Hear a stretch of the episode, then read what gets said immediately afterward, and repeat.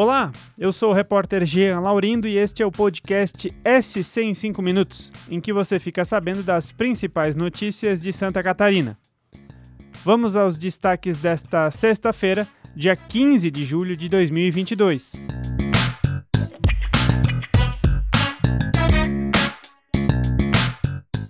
Dois pilotos de avião de Itapema e um advogado de Balneário Camboriú foram presos em uma operação aduaneira em um aeroporto da Argentina.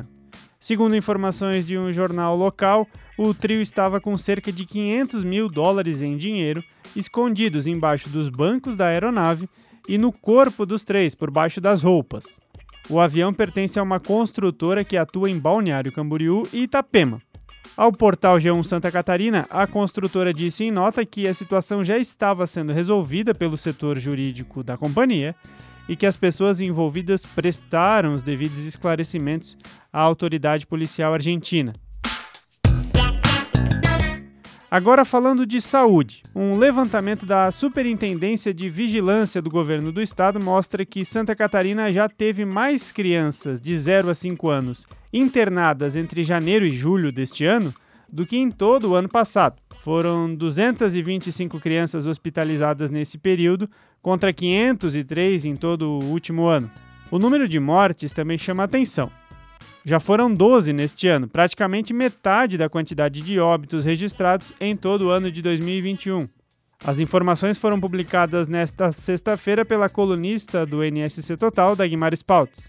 Os números apontam para a importância da vacinação infantil contra a Covid-19 justamente no momento em que as cidades catarinenses se preparam para aplicar as vacinas em crianças de 3 a 5 anos.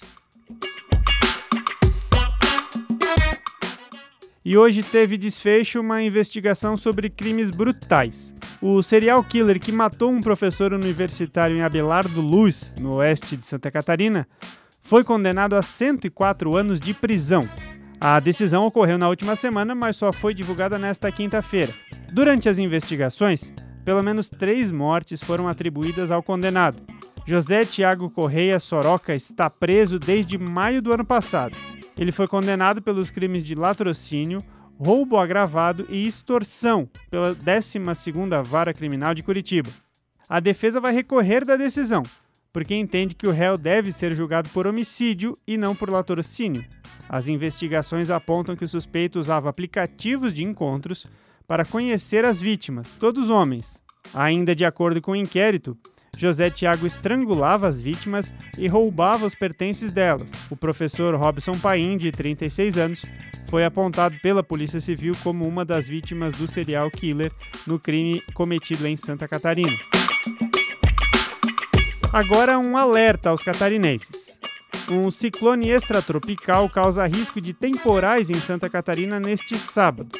Apesar de estar posicionado entre a costa do Rio Grande do Sul e o Uruguai, o ciclone vai influenciar em rajadas de vento e pancadas de chuva no primeiro dia do fim de semana, também aqui no estado. Segundo a Defesa Civil, o ciclone está associado à formação e à passagem de uma frente fria. O resultado serão temporais isolados que começam na divisa com o estado gaúcho ainda durante a manhã. Ao longo do dia, as chuvas chegam às demais regiões catarinenses, mas de forma moderada. O risco maior é para ocorrências associadas a vendavais. E um vídeo do cantor Roberto Carlos deu o que falar nesta sexta-feira.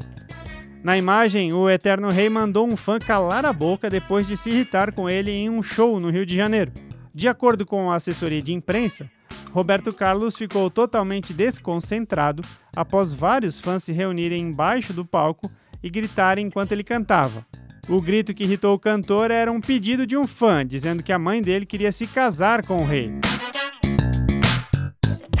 E para fechar o sextou, a gente deixa algumas dicas de eventos neste fim de semana em Santa Catarina.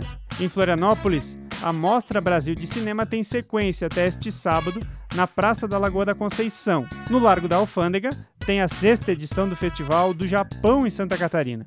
Já em Blumenau, o Teatro Carlos Gomes recebe o show especial Tim Maia e também o Teatro Infantil A Bela e a Fera, no sábado e no domingo, respectivamente. As informações sobre horários e ingressos estão no calendário de eventos de julho, lá no NSC Total. Esse foi o SC em 5 minutos, o podcast do NSC Total, publicado de segunda a sexta. A produção desse episódio é minha, Jean Laurindo, a edição de som é de Luísa Lobo e a coordenação é de Carolina Marasco.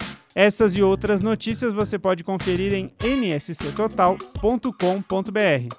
Um bom fim de semana!